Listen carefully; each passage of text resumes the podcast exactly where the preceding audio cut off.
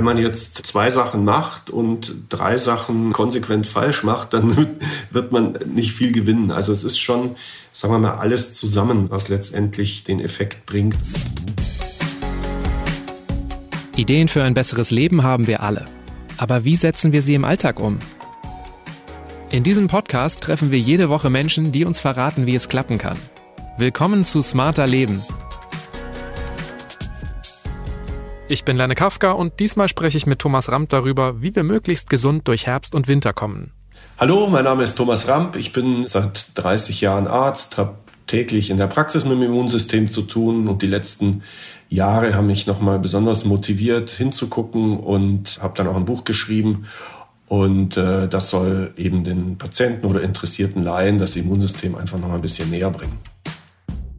Die vergangenen Wochen haben sich ja eher wie Spätsommer angefühlt. Aber der Blick in den Kalender verdeutlicht jeden Tag, es ist tatsächlich schon November. Wenn alles normal läuft, wird es schon bald viel kälter, nasser und die Wahrscheinlichkeit steigt, dass wir uns einen Husten, Schnupfen oder sonst irgendeinen Infekt einfangen. Was wir also tun können, um unsere Abwehrkräfte zu pflegen, aber auch zu stärken, erklärt Thomas in dieser Folge. Thomas, unser Immunsystem ist ziemlich komplex. Was sollten wir denn unbedingt über dessen Funktionsweise wissen oder im Kopf haben? Ja, ich glaube, wir sollten auf jeden Fall respektvoll mit unserem Immunsystem umgehen und äh, wir sollten quasi den Einsatz dieser Spezial- und Sicherheitskräfte auch aktiv unterstützen bzw. vorbereiten. Also für eine gute Ausstattung und für hohe Motivation sorgen im Immunsystem. Und das können wir eben durch im weitesten Sinne durch äh, Lebensweise tun. Okay, also gesunder Lebensstil befördert das Immunsystem. Unbedingt. Das ist die absolute Basis, die absolute Voraussetzung. Es wird ja auch unterschieden zwischen dem angeborenen und dem erworbenen Immunsystem. Was bedeutet denn das genau? Also wie groß ist der Einfluss darauf, ob wir gute Abwehrkräfte haben? Also wenn wir auf die Welt kommen, ähm, dann müssen wir ja quasi schon eine gewisse Abwehrstärke mitbringen, sonst äh, würden wir ja gleich den ersten Erregern zum Opfer fallen. Und dieses angeborene Immunsystem, das ist schon sehr gut, aber es ist relativ unspezifisch. Also da wird halt alles, was als fremd erkannt wird, wird versucht unschädlich zu machen. Das ist in den ersten Jahren ja auch gut. Und dann lernt das Immunsystem zusehends. Also es geht quasi wie in so eine Schule und äh, lernt dann verschiedene Erreger kennen und dann eben auch speichert das Wissen dann auch ab. Und wenn der Erreger wiederkommt in der gleichen oder leicht abgeänderten Form, dann erkennt es ihn und kann ihn schneller und effektiver unschädlich machen. Okay, also es ist gut, wenn wir als Kinder dann auch erstmal wirklich viel mit Viren, Bakterien, irgendwelchen anderen Erregern in Kontakt kommen. Also das ist sinnvoll und ist in der Natur auch so vorgesehen dass wir eben im Kindes- und Jugendalter uns diese Immunkompetenz eben erwerben und später als Eltern machen wir das ja dann nochmal mit, mit unseren Kindern und wenn wir Glück haben, als Großeltern dann nochmal mit den Enkeln. Das heißt, es sind so drei große Perioden, wo wir letztendlich unser Immunsystem immer wieder auffrischen. Aber ich bin jetzt natürlich schon so ein paar Jahre lang erwachsen und ich frage mich auch immer so, ist das denn auch wirklich noch als Erwachsener wichtig, dass wir immer wieder in Kontakt mit Viren kommen? Ja, es ist natürlich wichtig, weil das Immunsystem, also man kann schon sagen, das ist wie ein Muskel. Wenn wir den nicht brauchen, dann erschlafft das halt auch. Ne? Wir leben ja in einer belebten Umwelt und diese belebte Umwelt ändert sich ja auch. Das heißt, es kommen vielleicht neue Erreger dazu oder die Erreger verändern sich. Dann muss das Immunsystem sich immer wieder neu darauf einstellen, auf diese neue Situation. Deswegen, also ist es überhaupt nicht tragisch, wenn wir als Erwachsenen auch mal ein paar Infekte mitnehmen. Mhm. Gerade jetzt so im Winter, im Herbst sind es ja immer diese Atemwegsinfekte, die unser Körper abwehren muss. Warum sind wir denn eigentlich im Herbst und Winter so anfällig? Na, da gibt es so mehrere Gründe. Also im Herbst, Winter ist natürlich die Anzahl der Viren auch größer. Also die sind ja ein bisschen so von der Außentemperatur abhängig. Also je wärmer es ist, desto weniger Viren sind unterwegs, weil die mit so einer wärmeempfindlichen Fettschicht umgeben sind. Und die wird dann zerstört durch Wärme und dann sind die quasi unschädlich. Im Winter ist es eben nicht so, da fühlen die sich pudelwohl. Wir halten uns auch eher in geschlossenen Räumen auf. Da ist dann auch vielleicht nicht so gut durchlüftet und die Anzahl der Viren ist größer. Dann kommt vielleicht noch hinzu, dass die Heizungsluft die Schleimhäute trocken macht und sich die Viren dann da auch schneller wohlfühlen und das Immunsystem schlechter arbeiten kann. Also rausgehen wäre zum Beispiel schon mal ein erster Tipp. Also viel draußen an der frischen Luft und eben für ein gutes Raumklima sorgen. Das ist eben auch Richtig, die Kinder müssen das ja machen in der Schule. Die mussten ja äh, quasi in, in Winterkleidung da sitzen bei offenem Fenster. Ähm, es ist das ist natürlich auch nicht so der Idealfall, aber so Stoßlüften ist auf jeden Fall dringend zu empfehlen. Und wenn du jetzt sagst, die Schleimhäute trocknen aus, also ich meine, gegen einen trockenen Mund kann ich Wasser trinken, aber was mache ich bei der Nase? Also da ist es ja so, wenn man dann an die frische Luft rauskommt, ne, dann werden ja die Schleimhäute auch wieder gut durchblutet und befeuchtet. Aber man könnte zum Beispiel ähm, natürlich im Raum für eine gute Feuchtigkeit sorgen, indem man Verdampfungsgeräte aufstellt oder eben regelmäßig lüftet oder Nasenspülungen macht. Ne? Wenn man jetzt sehr unter Trockenheit leidet, kann man sich morgens oder abends die Nasenspülung machen und da eben auch wieder die Schleimhäute pflegen. Ich überlege auch gerade, also mir läuft immer die Nase, wenn ich so Chili esse oder so. Also vielleicht auch einfach sowas machen, scharf essen, heiß essen. Klar, auf jeden Fall. Also so eine scharfe äh, Suppe mittags, wo dann äh, sozusagen dieses Nasentröpfchen kommt, das ist wunderbar, ja. Du hast jetzt gesagt, die Kälte hilft den Viren. Ist die Kälte denn eigentlich auch wirklich für unseren Körper im Herbst das Problem? Weil wir oft sagen, oh, ich habe mich verkühlt. Es das heißt ja auch Erkältung. Ist das auch für unseren Körper wirklich ein Problem? Also wenn man jetzt nicht dementsprechend trainiert und abgehärtet ist, dann kann es zum Problem werden. Deswegen empfehlen ja die Kneipianer, dass man eben so quasi einen Abhärtungsprozess machen soll mit kaltem Wasser oder Kaltanwendungen. Das trainiert das Gefäßsystem. Dann kommt es eben nicht so schnell zu einer Erkältung. Wenn man jetzt quasi aus einem warmen Raum rauskommt, dann verengen sich ja erstmal die Gefäße. Und wenn die dann lange Zeit sich verengen, dann hat man nicht nur kalte Hände und kalte Füße, sondern auch die Schleimhäute sind ganz schlecht durchblutet. Und dann hat man da eine schlechte Immunitätslage. Wenn man jetzt trainiert ist, jetzt durch Kneipsche Kaltanwendungen oder durch Sauna oder ähnliches, dann äh, passiert dieser äh, Wiedererwärmungsprozess viel, viel schneller. Dann hat man eine ganz kurze Phase, wo sich die Gefäße verengen und man kalte Hände, kalte Füße hat und dann werden sie gleich wieder warm. Und das gleiche passiert mit den Schleimhäuten. Also zum Beispiel jetzt morgens kalt duschen macht nicht nur wach, sondern aktiviert auch unsere Abwehrkräfte. Genau. Da gibt es so eine neuere Studie aus äh, den Niederlanden, unseren Nachbarn quasi.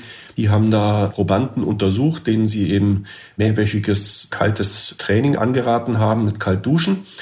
Und da hat man dann gezählt die Krankheitstage und die Gruppe, die eben diese Therapie mit dem kalten Duschen durchgeführt hat, hatte um 30 Prozent äh, weniger Fehltage durch Infekte als die Gruppe, die das eben nicht gemacht hat. Reicht es auch einfach am Ende kurz kalt abzuduschen oder muss den wirklich komplett volle Dröhnung die ganze Zeit? Also das reicht eigentlich. Ne? Das ist wie so dieser Kaltabschluss in der Sauna. So reicht. Sie können ganz normal, oder die Probanden können ganz normal duschen, sich äh, Seifen, Shampoo, alles und dann eben diesen Kaltreiz am Ende setzen.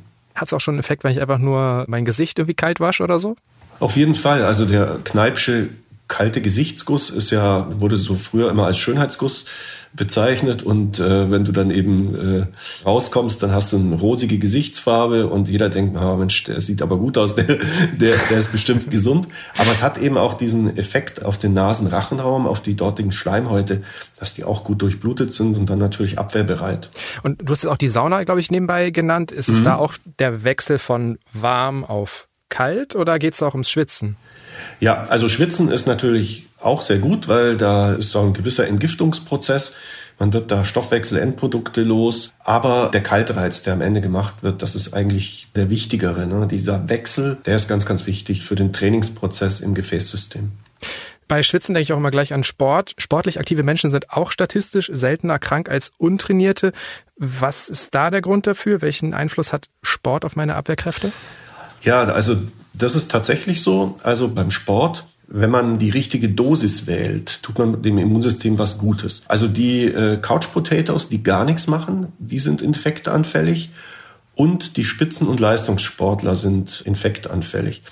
Die Freizeitsportler, die so wirklich moderat sich bewegen, die haben eigentlich ähm, so die besten Werte, was Erkältungstage anbelangt. Und äh, was auch noch wichtig ist, wenn man eine sehr intensive sportliche Einheit absolviert, dann entsteht danach der sogenannte Open Window Effekt. Das heißt, man ist für kurze Zeit anfälliger für Infekte. Also das liegt daran, schon nach ein paar Minuten Sport schüttet der Körper mehr weiße Blutkörperchen aus und macht uns eigentlich abwehrstärker.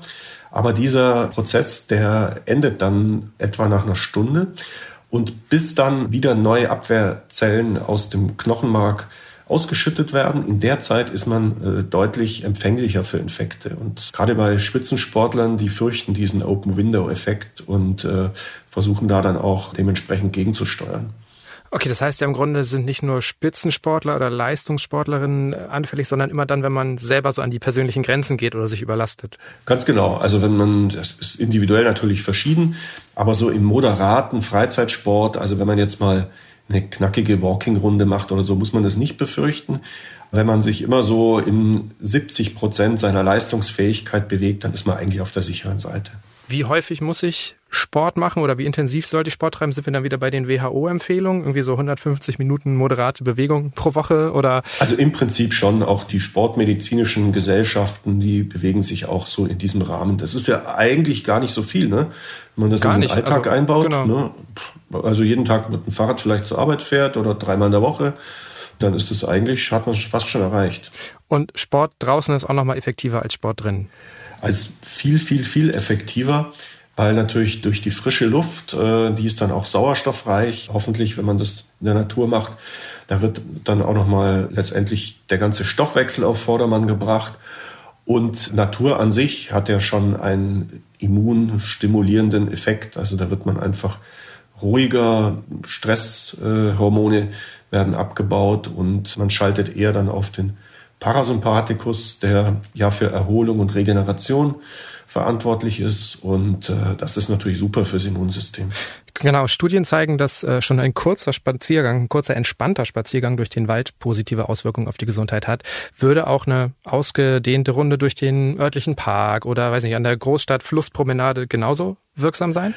Also vielleicht nicht ganz so. Der Wald hat nochmal, sagen wir, eine ähm, wirklich Besonderheit. Und zwar sind ja da ganz viele Stoffe in der Luft, also so, sogenannte Terpene. Die äh, haben eine immunprotektive Wirkung, also sind sehr gut fürs Immunsystem. Und dann schreibt man dem Wald auch noch so eine besondere elektrische Ladung zu, also äh, viele äh, freie Elektronen, die wir gut brauchen können in unserem System, die dann eben auch noch beim Waldspaziergang zusätzlich aufgenommen werden. Und auch die Waldluft ist nochmal was Gutes für unser System, weil wir einfach genetisch an diese Umgebung adaptiert sind und sie uns dann, äh, der Wald uns irgendwie das Gefühl gibt, ja, hier sind wir zu Hause.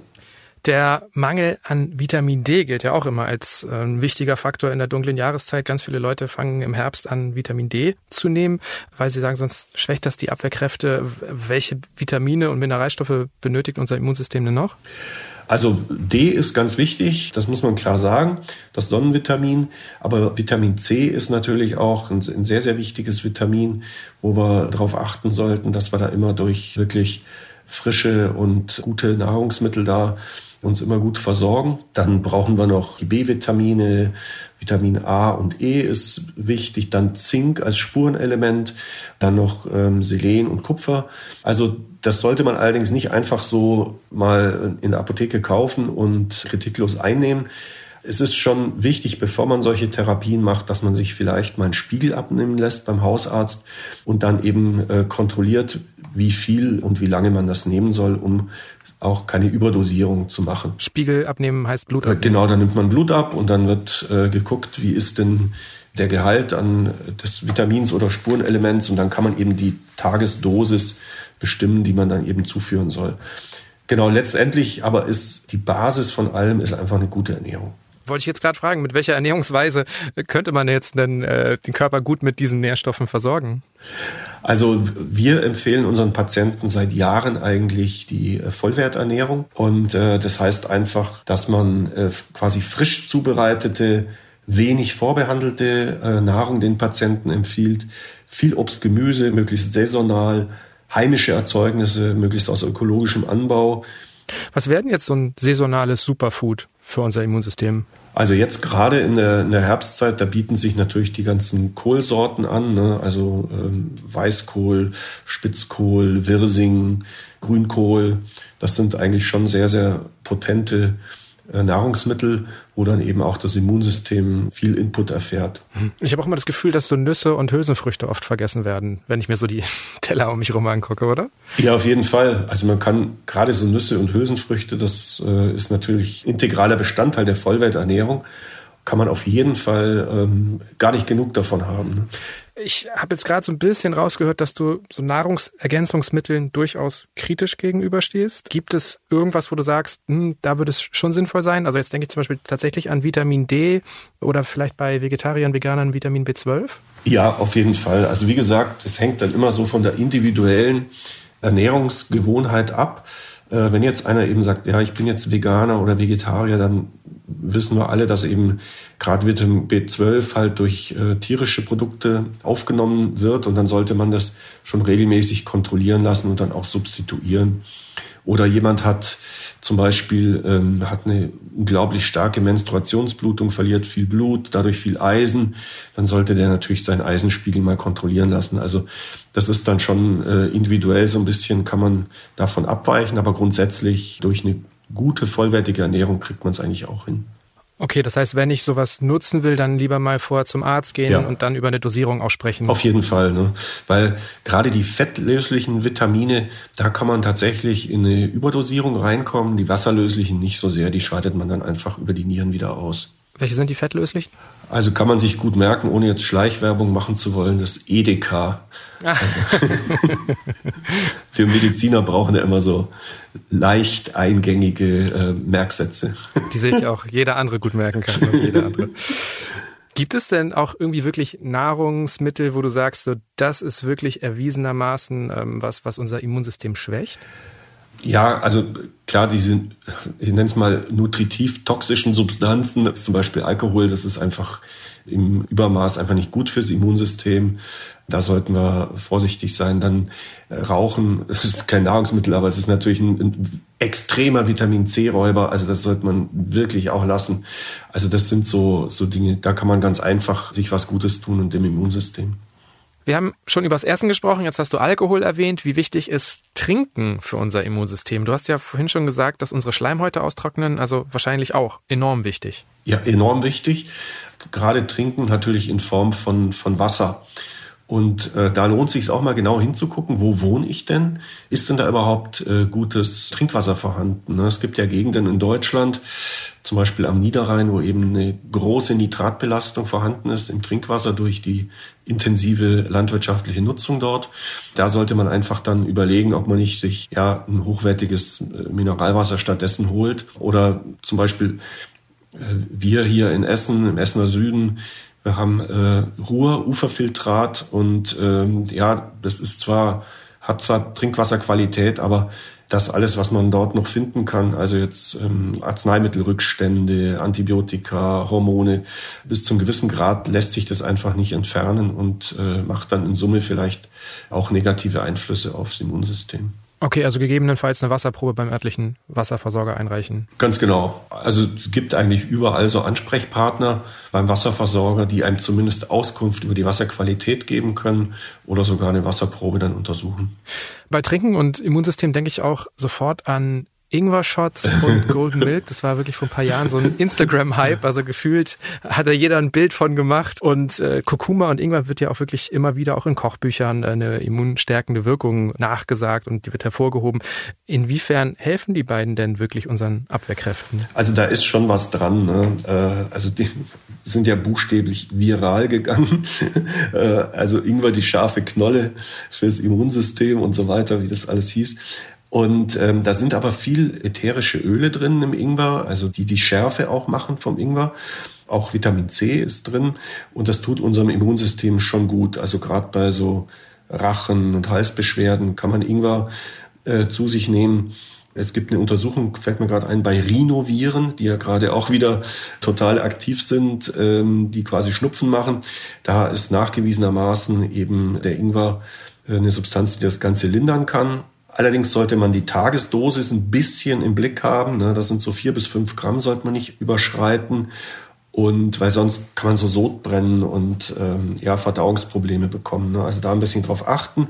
Und idealerweise sollte man es nur phasenweise zu sich nehmen. Also wirklich vielleicht so in den Herbst Wintermonaten, aber nicht ganzjährig. Kommt es auch ein bisschen auf die Zubereitung an? Also ist es irgendwie besser, weiß nicht, Ingwer-Tee zu trinken, heiß zu trinken oder vielleicht sogar in einem Curry zu verarbeiten? Also idealerweise, klar, wenn man es natürlich in einem, in einem Curry verarbeitet, ist es umso besser. Ansonsten äh, klassischer Ingwer-Tee ist eigentlich okay, nur äh, da einen Deckel drauf machen, wenn man den kocht, weil sonst die ganzen ätherischen Öle äh, sich verflüchtigen. Ne? Das ist wichtig. Zumindest viel beworben waren ja auch eine Zeit lang diese probiotischen Drinks. Also da gab's wirklich in der Kühltheke eine, eine ganze Reihe von. Helfen die unseren Abwehrkräften wirklich? Also Probiotika an sich sind nicht schlecht. Ne? Ob man jetzt immer so ein äh, Industrieprodukt äh, kaufen muss, das wage ich wirklich zu bezweifeln, zumal da leider, leider häufig auch eben viel Zucker drin ist. Ne? Und das ist ja gerade das, was das Immunsystem so gar nicht mag, Industriezucker.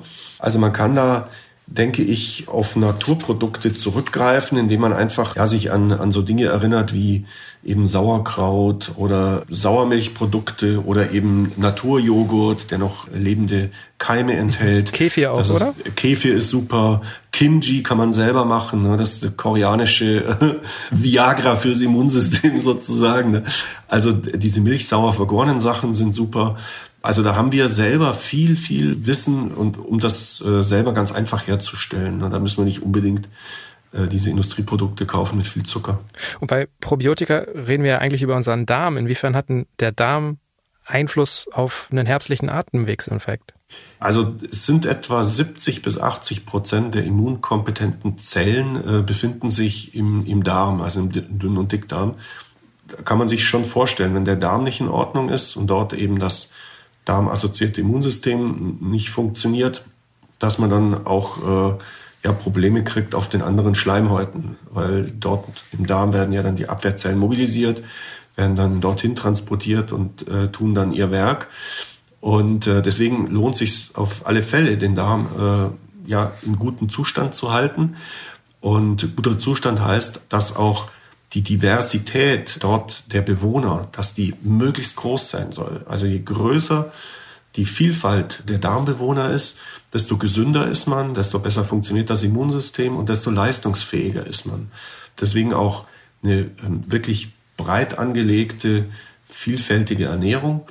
Äh, dann hat man gute Chancen, dass man eben auch den äh, Darmbewohner was Gutes tut und die sich eben da wohlfühlen. Okay, also im Grunde ist die Zentrale geschwächt, schwächt das den ganzen Körper, könnte man ja. so sagen. Und das erklärt dann auch wieder, warum die gesunde Ernährung so wichtig ist für unsere Abwehrkräfte. Absolut. Also die Ernährung ist die absolute Basis für alles. Hochwertige Nahrungsmittel, dann haben wir hochwertige Bausteine für Immunsystem und Co.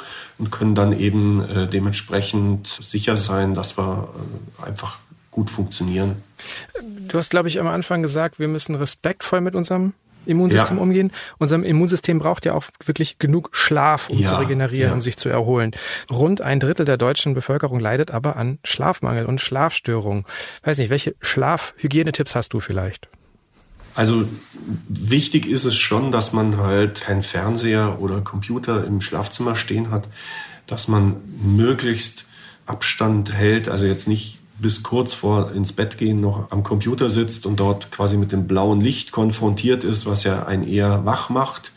Es gibt zwar so mittlerweile so Bildschirme, die man äh, eher mit Rotlicht dann auch betreiben kann, aber trotz allem sollte man da einfach ein bisschen äh, Medienhygiene betreiben. Eine abendliche Blockrunde ist auf jeden Fall gut. Und es gibt den sogenannten Gedankenstuhl. Also wenn man wirklich die Sachen nicht aus dem Kopf bekommt, dann äh, setzt man sich kurz vorm ins Bett gehen in den Gedankenstuhl und versucht das zu ordnen und äh, nicht mit ins Schlafzimmer zu nehmen, sondern wenn man es heute nicht lösen kann, dann einfach auf den nächsten Tag zu verschieben und dann hat man es zumindest im Schlafzimmer aus dem Kopf. Wie ist es mit Stress? Es heißt immer, Stress macht krank, aber was genau bewirkt er bei unseren Abwehrkräften? Ja, also so ein ganz kurzzeitiger Stressmoment, der macht uns sogar äh, kurzzeitig kompetenter in der Immunabwehr, weil dann einfach äh, viele Abwehrzellen ausgeschüttet werden, weil das ist ja so ein archaischer Vorgang. Das hätte ja jetzt eine Kampf- oder Fluchtsituation sein können, wo man potenziell verletzt wird und dann muss ja ein Immunsystem sehr wach sein. Dann äh, ist es aber so, wenn dieser Stress zum Dauerstress wird, zum chronischen Stress wird, dann äh, werden eben eher immunsupprimierende Substanzen ausgeschüttet, zum Beispiel die Cortisolspiegel sind dauerhaft erhöht. Und da wissen wir ja, dass das eher fürs Immunsystem schlecht ist, dass nicht so viel neue Immunzellen gebildet werden, beziehungsweise deren Aktivität gedrosselt wird. Und äh, deswegen chronischer Stress, der ist tatsächlich nicht gut fürs Immunsystem. Aber wenn jetzt mal so schaut, was so gerade alles los ist, Krieg, Klimakrise, Inflation, Corona, Energiekrise, der ganz normale Alltag, weiß nicht, sind wir jetzt alle so ein bisschen gefährdeter diesen Winter? Ja, ich glaube schon. Also die Daten der Krankenkassen haben ja auch gezeigt, dass psychische Erkrankungen enorm zugenommen haben. Und äh, die Psychoneuroimmunologen, die wissen ja, dass eben auch Stress und äh, psychische Belastungen, dass die dann auch aufs Immunsystem negative Auswirkungen haben. Dann durch die letzten Jahre, wo wir ja, ähm, ja soziale Abstände gewahrt haben, wo wir vielleicht Mund-Nasenschutz tragen mussten, da ist unser Immunsystem auch nicht mehr ganz so im Training. Also diese unheilvolle Kombination aus ähm, ja, Bedrohung von außen und eben äh, untrainiertes Immunsystem, das kann tatsächlich dazu führen, dass wir eben viel mehr Infekte sehen werden. Was hilft dir denn gerade? Wie schaffst du es, trotz allem entspannt zu sein, zur Ruhe zu kommen? Also Natur ist wirklich ein ganz wichtiger Faktor. Also ich bin gerne draußen, ähm, entweder jetzt zu Fuß oder mit dem Fahrrad und äh, genießt das eigentlich, dieses milde Herbstwetter, das war jetzt wirklich wunderbar. Und äh, ich bin natürlich Kneipianer. Ne? Ich bin äh, der geboren in der Nähe von Bad, äh, genau, geboren in der Nähe von Bad Wörishofen, wo Kneipp ja gewirkt hat und musste, durfte dann schon Kneipptherapie mit der Muttermilch einsaugen und äh, bereite mich jetzt immer so auch ein bisschen auf Winterschwimmen vor. Ähm, wir gehen da immer in die Ruhr, sind so eine kleine Gruppe an Mitarbeitern, die da im äh, Herbst, Winter dann immer auch zum Winterbaden geht.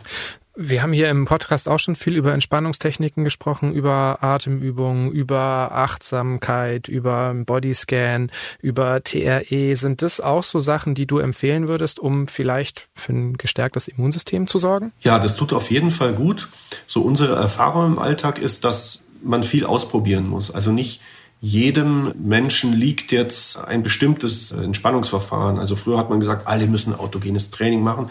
Mittlerweile weiß man, dass, dass das eben nicht für jeden was ist. Ne? Der eine braucht vielleicht ein bisschen mehr Bewegung, der macht Qigong, Tai Chi da dabei. Der andere ist so ein Yoga-Typ, ne? der möchte gerne über die Dehnung zur Entspannung kommen. Dann klar die ganzen Bodyscan-Geschichten. Aber wo ich gemerkt habe, was eigentlich für fast jeden ganz einfach durchzuführen ist, das ist im Prinzip eine bestimmte Art der Atmung. Ne? Also so aus dem, aus dem Yoga vielleicht kommt, Pranayama-Übungen, die sind schon sehr, sehr effektiv und quasi das Trainingsgerät, den Atem, den hat man ja immer bei sich. Ne? Da braucht man ja jetzt nicht irgendeine Yogamatte oder sonst was. Nee. Ist auch noch günstig. Ist total günstig. und äh, ich empfehle eigentlich da immer die 4, 7, 8 Regel, die du auch ähm, mal einsetzen kannst, wenn du abends nicht zur Ruhe kommst, wenn du nicht schlafen kannst. Also du atmest ein, zählst bis vier, hältst die Luft an, zählst bis sieben und atmest wieder aus und zählst bis acht. Also die Ausatmung ist quasi doppelt so lang wie die Einatmungsphase und eben äh, eine Phase des Luftanhaltens.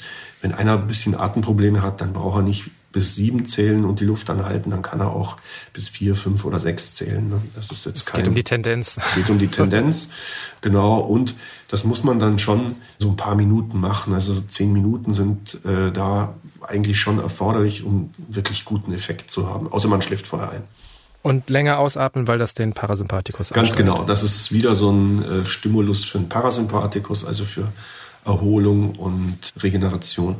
Ja, ich finde es spannend oder, oder, interessant, dass du gesagt hast, es ist ja nicht für jeden immer dasselbe, genau das Richtige, weil ich, ich kann zum Beispiel überhaupt nicht meditieren. Ich kriege das nicht hin und ich dachte deswegen früher echt immer, dass ich mich nicht gut entspannen kann. Ich habe aber gelernt, doch, das geht. Ich brauche das halt über Bewegung. Ja, das ist halt auch wirklich unsere Erfahrung, die wir so über die vielen Jahre jetzt gesammelt haben in unseren vielen Patienten, dass man viele Angebote machen muss dem Patienten und irgendwo beißt er dann an und dann macht das auch. Nur, denn nur wenn es, wenn er es gerne macht, wenn es ihm Spaß macht, wenn er den Effekt sieht, dann macht das auch äh, regelmäßig. Und das ist ja das Wichtige. Auch positives Denken hat angeblich einen direkten Einfluss auf das Immunsystem, aber da denke ich im ersten Moment schon so, okay, ob, jetzt, ob ich einen Schnupfen bekomme oder halt nicht. Also es ist ja nicht nur eine Frage der Einstellung, oder? Ähm, ja, sag mal so, es ist schon ein Unterschied, ob ich jetzt quasi so ganz ängstlich bin und dann so das Gefühl habe, naja, wenn ich jetzt zu dem Patienten hingehe, der vielleicht ein bisschen verschnupft ist, dann kriege ich es bestimmt auch. Also da kann man schon, glaube ich, mit so einer positiven Gedanken- und Gefühlswelt, wenn man hingeht und dann eben auch Dopaminspiegel hochhält, kann man auf hormoneller Ebene dann eben feststellen, dass es da Veränderungen gibt und auch im Immunsystem. Aber ist es jetzt eher so eine Beobachtung von dir oder gibt es auch Studien, die das belegen? Nee, da gibt es schon so, so Studien, dass eben positives Denken auch die Anzahl der Antikörper äh, im Blut erhöht sind und eben auch dann so die Glückshormone, die ja auch positiv aufs Immunsystem wirken. Es heißt auch immer, Lachen ist die beste Medizin. Ist Lachen auch ein super Immunbooster? Ja, würde ich schon sagen. Also es verbessert ja die Lungenfunktion. Es ist wie so eine kleine Massage für, für innere Organe. Es versorgt das Gehirn mit einer Sauerstoffdusche, baut Stresshormone ab, setzt Glückshormone frei. Adrenalin, das oberste Stresshormon, wird vermindert ausgeschüttet. Also da ist schon viel, viel Potenzial drin. Wir haben jetzt ziemlich viele verschiedene Möglichkeiten aufgezeigt, wie wir unser Immunsystem pflegen können, wie wir das stärken können. Gibt es da auch so eine Art Reihenfolge, was das Wichtigste davon ist? Also ich glaube, ähm, dass wenn man jetzt zwei Sachen macht und drei Sachen konsequent falsch macht, dann wird man nicht viel gewinnen. Also es ist schon, sagen wir mal, alles zusammen, was letztendlich den Effekt bringt. Also Bewegung, Ernährung, Entspannung, das gehört auf jeden Fall zusammen. Und äh, wir haben ja diese fünf Säulen nach Kneipp, nach denen wir unsere Patienten beraten. Also das ist einmal die Hydrotherapie, die Abhärtung, hatten wir ja drüber gesprochen. Dann ist es eben die Ernährung, die Kneipp eben auch sehr wichtig war. Dann ist es Bewegung, war ihm sehr wichtig, hat er schon früh erkannt. Dann hat er immer äh, gesagt, also Pflanzenheilkunde ist wichtig. Da haben wir ja auch unsere ganzen Küchenkräuter und dann eben die Ordnungstherapie. Also er hat festgestellt, oft konnte ich meinen kranken Patienten erst helfen, als ich Ordnung in ihre Seele gebracht hatte. Also dieses ja, Zusammengehören von Körper, Geist und Seele, das ist eben auch sehr wichtig. Ne? Wenn es auf einer Ebene nicht stimmt, passt eigentlich das ganze System nicht mehr. Okay, also wir müssen nicht alles perfekt machen, aber alles im Blick haben. Alles im Blick haben, auf jeden Fall. Ne? Und viele weitere Tipps und Anregungen gibt Thomas Ramp in seinem Ratgeber das Immunbooster Handbuch. Die besten Strategien für eine starke Immunabwehr. Der Link steht wie immer in den Show Notes dieser Episode. Und noch ein kleiner Hinweis. In einer ersten Version dieser Folge hatten wir auch noch über die Wirkung von Kurkuma auf unsere Abwehrkräfte gesprochen. Da die aktuelle Studienlage jedoch nicht eindeutig genug ist, haben wir uns dazu entschieden, diese Passage aus dem Gespräch zu entfernen. Über Feedback oder Themenvorschläge freue ich mich jederzeit. Einfach eine Mail schreiben an smarterleben.spiegel.de oder auch als Text- oder Sprachnachricht per WhatsApp an die 0151 728 29182. Die nächste Episode erscheint am kommenden Samstag auf spiegel.de und überall, wo es Podcasts gibt. Dank geht an Marc Glücks und Olaf Häuser für die Unterstützung bei dieser Folge und das war's für heute. Tschüss, bis zum nächsten Mal.